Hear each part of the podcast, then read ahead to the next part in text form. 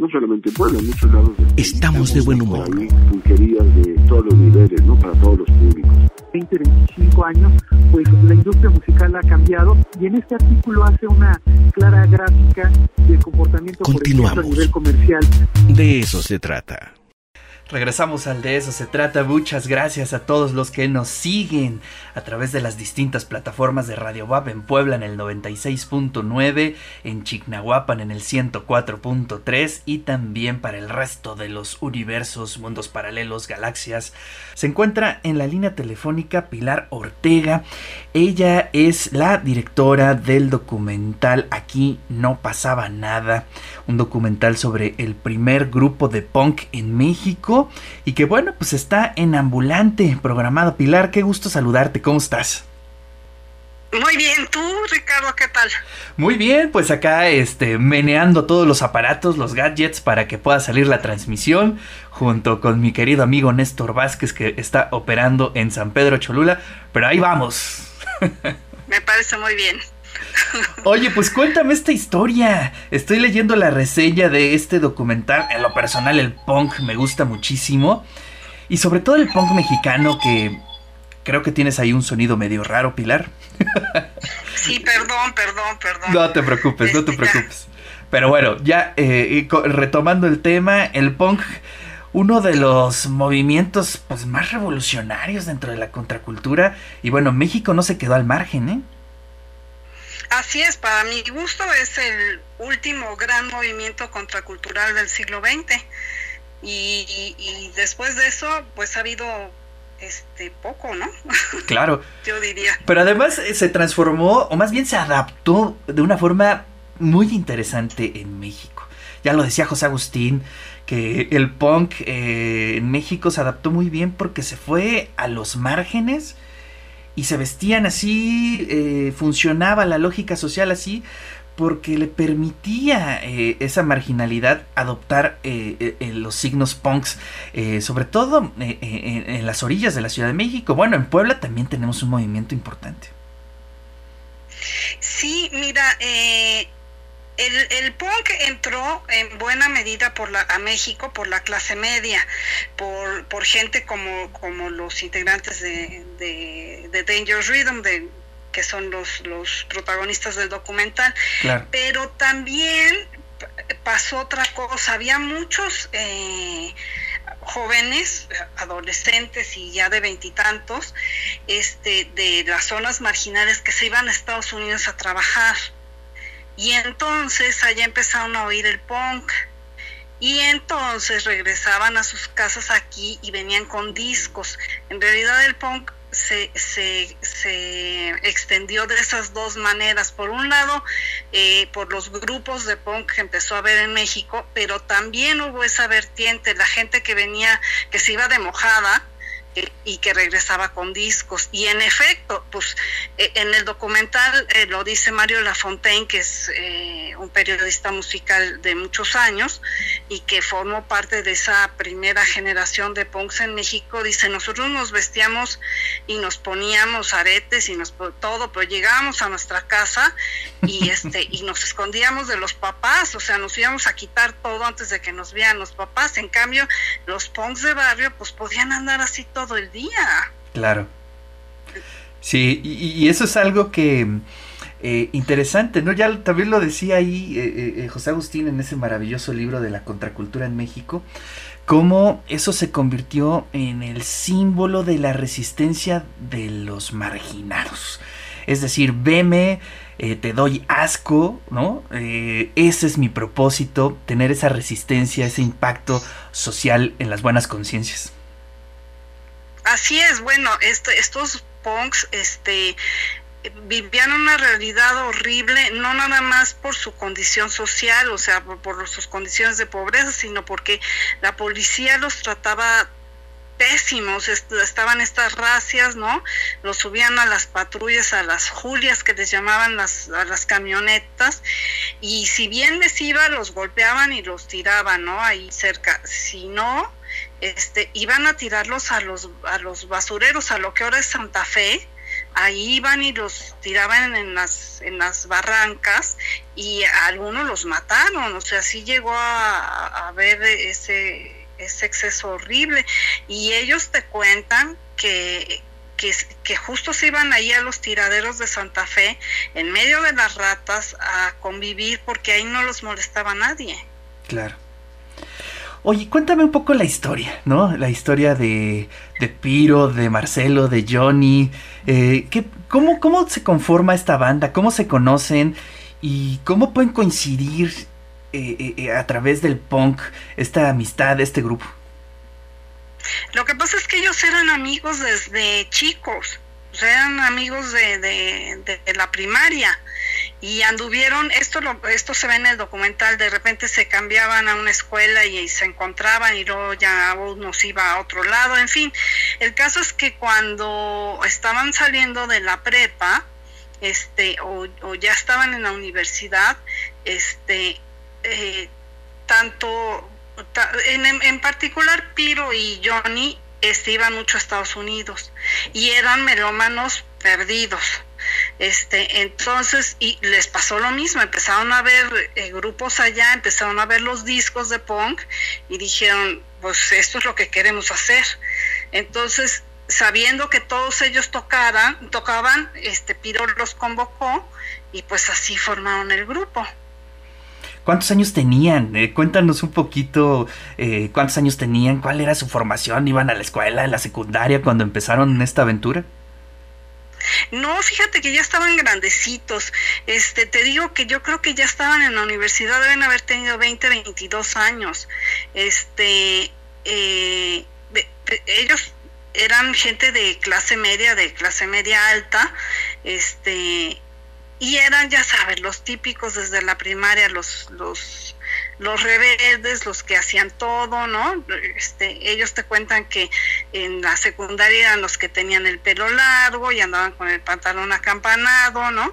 O sea, siempre tuvieron esta cosa como de vanguardia y cuando llegó el punk dijeron, pues de aquí somos.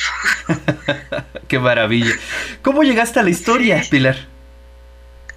Eh, pues de manera fortuita, fíjate que un día en una en una convención, este, eh, mi marido y yo, mi marido es el productor de la de la película, este, estábamos ahí desayunando y llegó Piro y eh, estábamos platicando de un documental anterior que tengo sobre una tienda de discos que hubo en la Ciudad de México en los años 80 y este cómo se llamaba la, la, la, la, tienda se llama se, la tienda se llamaba Super Sound. Ok. Y, y, era la pues la tienda o sea tú entrabas ahí y era llegar al paraíso de los discos o sea encontrabas todo lo que hubieras podido soñar y cosas que ni conocías me entiendes y alrededor de esa tienda se hizo pues toda una escena cultural. Claro. y entonces eh, este Piro nos dio un testimonio para ese documental y estábamos platicando de pues de él Piro nos dijo es que esas son las historias que tenemos que contar nosotros o sea las historias de nuestra generación y en eso le dije pues deberíamos hacer un documental, pero no sobre el ritmo peligroso, que es ya esta fusión latina, ¿no? Uh -huh. Sino sobre la parte punk, que es la que nadie conoce. Y así surgió. Qué maravilla. Y era una parte eh, olvidada de nuestro rock, ¿no? Todavía hay muchas áreas que están eh, esperando el momento que se cuente su historia. Bueno, mira, si tú eh, volteas a ver a Estados Unidos o a Inglaterra o a Alemania o todos estos países, tienen documentales de todo, o sea, documentales musicales de todo, tienen documentado documentada toda su historia y aquí no, aquí claro. hay muy poquito. Este no estamos los mexicanos acostumbrados a documentar. Creen nos da por creer que nuestra historia no es tan importante no y este y yo sí creo que hace falta mucho. Entonces este a, a, mí me interesa este este periodo de finales de los 70 principios de los 80 en parte porque es mi generación pero en parte porque me parece que es una época muy poco conocida Así es, sí creo que es importante porque sí, eh, quizá lo más conocido sea en los 60, ¿no? En los 60 todavía hay mucha, mucho seguimiento por el tema. Eh, político también, pero sí, después de Avándaro, eh, todo cayó en un silencio. Así es, así es, y de ahí como que la gente lo siguiente que ubica es, es el boom del rock en español y lo que pasó eh, en, medio de esas dos cosas es, es poco conocido y es justamente donde se inserta el, documental. Oye, pues qué maravilla. Entonces, este documental se incluye en Ambulante, pues ahora en su versión digital. Este no. Te, voy a contar. A ver, cuéntame, porque el texto que me mandaste decías. Sí, sí, no, estaba contemplado dentro del Festival Ambulante, cuando el Festival Ambulante iba a pasarse como cada año en, en, cines y así. Este, con esto de la pandemia, pues todo se movió. Perfecto. Entonces, este, nosotros teníamos eh, una presentación eh, grande con ambulante y enseguida teníamos una fiesta, una fiestota que estábamos organizando y las dos cosas pues se cayeron. Claro. Este, entonces como este, como llevamos eh, Déjame contarte que este documental lo hacemos, lo hicimos tres personas, que son Mauricio Hammer, Manuel Casteltort y yo. Lo, lo, lo hicimos de manera eh, completamente independiente, o sea, no nos dedicamos a esto, lo hicimos en nuestros ratos libres con nuestro presupuesto, este, eh, y eso te, genera muchas limitaciones, entonces nos tardó, nos tardó tres años y medio terminarlo este y ya estábamos felices que ya se iba a estrenar y cuál este se, pues nos viene la pandemia encima y como ya estábamos así como muy emocionados de repente este Piro dijo y si lo pasamos este en línea y dijimos va va, va, va. Entonces realmente esto es un esfuerzo que estamos haciendo nosotros solos. Perfecto. Este, ya esto es por nuestra cuenta. Pues qué maravilla, digo, para no perder el espíritu punk, ¿no? Ah, sí, totalmente. Sí, sí, este es un documental punk en toda la extensión de la palabra. Oye, ¿y por dónde lo podemos ver? Este se va a exhibir el viernes 22 de mayo, que es de este viernes al siguiente, a partir de las 8 de la noche y hasta el sábado 23 a, la medianoche. Este, lo que la gente va a hacer es entrar a la página de Facebook del documental Aquí no pasaba nada y este y ahí va a estar disponible el documental para que lo vean en ese periodo a la hora que quieran. Ah, pues este, ¿Cómo lo buscan en Facebook? Como, o sea, entran a Facebook y buscan documental Dangerous o bien aquí no pasaba nada y de, las dos maneras van a llegar a la página. Ya está la página creada. Sí, la página ya está, ya pueden entrar. Este, si le dan eh, asistir ahí al, al, evento, estaría buenísimo porque eso nos ayuda a darle mayor difusión. Y este, y si no, de todas maneras pueden entrar en este periodo de tiempo y verlo. Perfecto, pues ya entré. No, ya, va ya a costar nada, por supuesto. Perfecto, pues ya está ahí la eh, la invitación. Aquí no pasaba nada de este documental. Y bueno, pues ahí estaremos al pendiente. El viernes, no, el 22, ¿no? El 22 no sé qué día caiga, pero es viernes 22. Viernes 22, efectivamente. Y bueno, pues agradecerte mucho, Pilar. Bueno, no, se atravesó la pandemia, pero ya habrá momento para irla a ver eh, en un cine, que creo que también eso le da una atmósfera completamente distinta pues ojalá, ojalá si un día salimos de esta, este, yo espero que sea posible. Este, igual te agradezco muchísimo tu tiempo y este, y pues eh, invito de nuevo a la gente, es un documental muy ligero, este, está muy divertido, les va a gustar.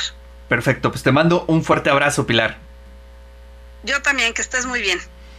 Pues ahí está la invitación para que veamos este documental de eh, una de las bandas pues, emblemáticas del punk en México. No pasaba nada la historia de Dangerous Rhythm, que después se convierte en ritmo peligroso, pero bueno, vamos a a, este documental se dirige especialmente a su etapa punk y retrata también los contextos en los que pues crecía una banda de punk en el México de la, de la década del 80. Vamos a hacer un breve corte, querido Néstor Vázquez, y regresamos aquí al de eso se trata.